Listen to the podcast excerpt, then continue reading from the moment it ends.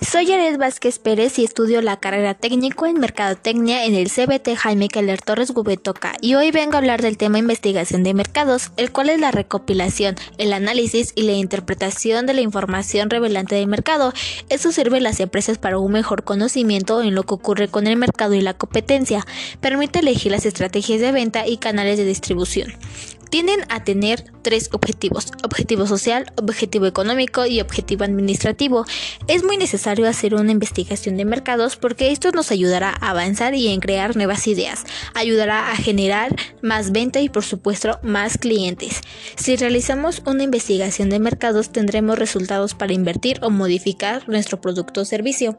Los pasos para hacer una investigación de mercado es definir el problema, definir la muestra, realizar la recolección de los datos, analizar los resultados, realizar el reporte de resultados y por último toma de decisiones. Los métodos más comunes para la recolección de información son encuestas, entrevistas, evaluaciones, observaciones y muestra de campo. Para esto obtendremos muchos beneficios como claridad y acierto, conocer mejor nuestro target, ahorro costes, ahorro de tiempo, y más creatividad. Esto fue todo lo más importante sobre la investigación de mercados. Gracias por tu atención.